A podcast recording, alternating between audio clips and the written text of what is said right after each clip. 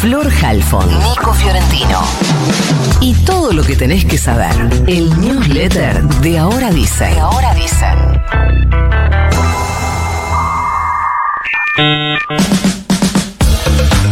Creías que había llegado el fin del mundo, pero no, te faltaba esto. Los mosquitos se están haciendo invencibles.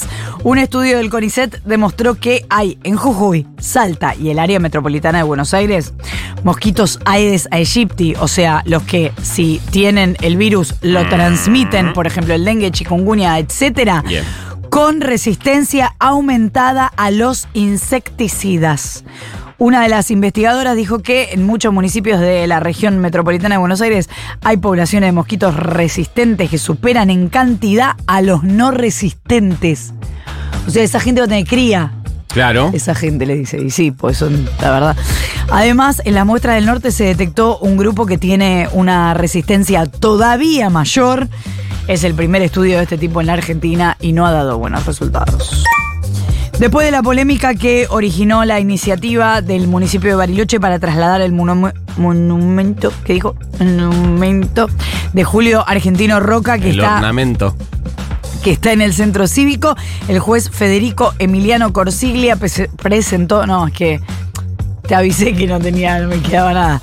Presentó una medida cautelar que prohíbe ejecutar cualquier modificación respecto del lugar y estado actual del monumento. Esto a partir de un amparo presentado en los últimos días mediante el cual se consideró que las autoridades del municipio no tienen potestad de mover el monumento de su lugar original, sino que tiene que definirse de otro modo. Entonces la cautelar va a tener validez hasta tanto se avance en este proceso, se cuente con mayores elementos para ver si tiene o no tiene sentido avanzar con esta decisión. Y eso dijo el juez, así que por ahora no se mueve.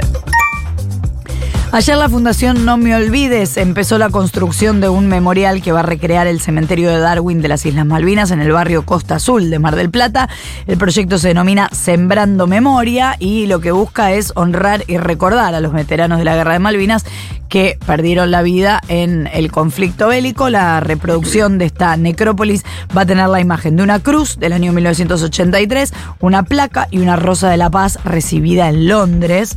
La obra se va a hacer con un diseño paisajístico basado en la forestación y lo que dicen es que esto es para rememorar y recrear el cementerio donde están enterrados soldados argentinos muertos en la guerra de Malvinas.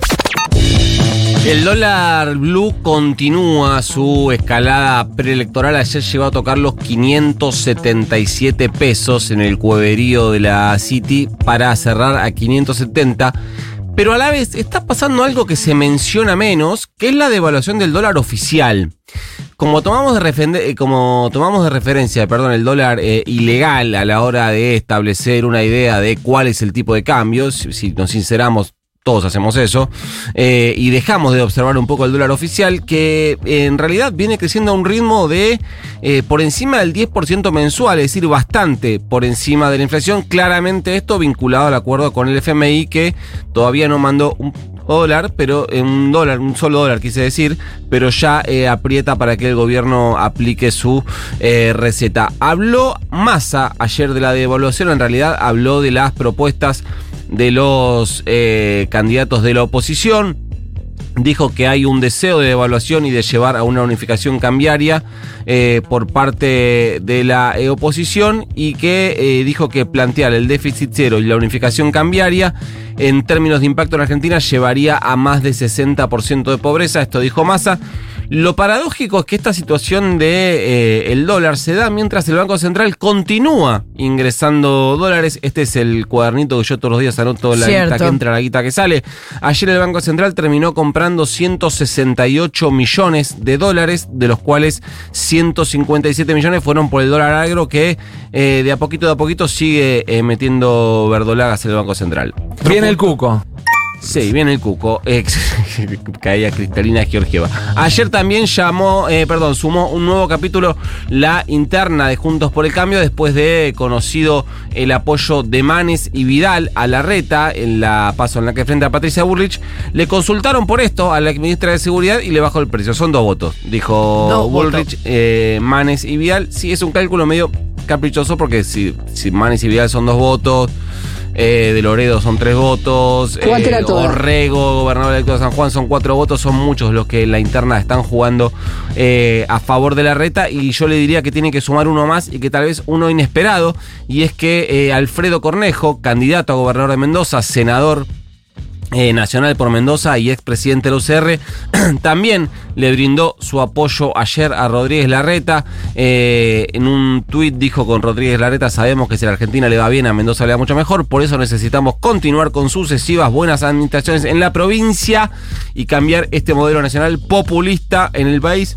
Recuerden que Cornejo era el candidato a vice que quería a Patricia Bullrich como su plan A. Fuerte. Eh, pero Cornejo decidió ir por la gobernación de Mendoza. Fue a una interna en la- por la gobernación de Mendoza, una interna de radicales. Él contra Luis Petri. Él ganó, Cornejo ganó, Luis Petri perdió. Pero hizo una muy buena elección. Entonces, ¿qué hizo Patricia Bullrich? Como no podía tener a Cornejo como vice, buscó a su rival en la interna de Mendoza, que es Luis Petri. ¿Qué hizo eh, Bullrich entonces? Se llevó de vice al derrotado por Cornejo, Luis Petri. ¿Qué hizo Cornejo ahora? Se pasó de bando en la interna de Juntos por el Cambio y ahora juega para la reta y se cierra el círculo. Del otro lado del río Bravo, en Unión por la Patria, el que continúa su escalada contra Sergio Massa es Juan Grabois. Eh, dijo que si no se condiciona en la elección a Massa con una buena cantidad de votos hacia él, eh, sería como darle un cheque en blanco a alguien que no ha demostrado ser, eh, una persona que no ha demostrado ser digna de confianza. Dijo por ahí, mm, hasta ahí todo medio tranca, después ya se picó un poco más. Muy bien. Eh, después dijo, no me cabe la la menor duda que Massa lo votaría a la reta si pierde la interna. Bueno. Eh, también insistió con la idea de que Cristina lo va a votar a él. Entre los dos había quedado pendiente un encuentro cuando, que se prometieron cuando se cruzaron en el piso de C5N. Esto nunca se dio y por lo que sé, Massa le hizo llegar a Grabois algunos mensajes para eh, proponerle algún tipo de compartir un acto, una recorrida, una fotito o algo eh, que por ahora no se la van a dar si, si pierde la paso Juan Grabois, como todo indica que va a pasar, probablemente después sí, ahí le dé una foto y hagan algún eh, acto juntos. Hablando de Massa y de Cristina, es interesante el tándem que hicieron el ministro de Economía y la vicepresidenta, porque mientras el ministro estuvo el miércoles antes de ayer con eh, Patricia Lacolo Cubría, Lacolo Cubría es la precandidata a intendenta de La Matanza en una de las internas que les validaron al movimiento Evita. Eh, Patricia Lacolo Cubría, además de ser la eh, dirigente a cargo de toda la militancia del movimiento Evita en La Matanza, es la pareja del líder del movimiento Evita, Emilio eh, Pérsico. Entonces, ¿qué hizo Cristina? Bueno, mientras Massa atendía a la, digamos, a la desafiante en la interna, que es la eh, Colo Cubría, Cristina fue con el intendente eh, local y lo recibió a Fernando eh, Espinosa, quien, que es quien va a enfrentar a, a la Colo Cubría en esa interna. Hizo una publicación con un video donde el intendente le muestra los planes para la construcción de una, una universidad, yo que sé. Así que entre la vice y el candidato mantienen adentro a quienes van hacia una disputa muy, muy fuerte y nada menos que en el distrito más grande del conurbano, que es La Matanza. ¿Se va el newsletter? Mande nomás. Se va. You've got mail.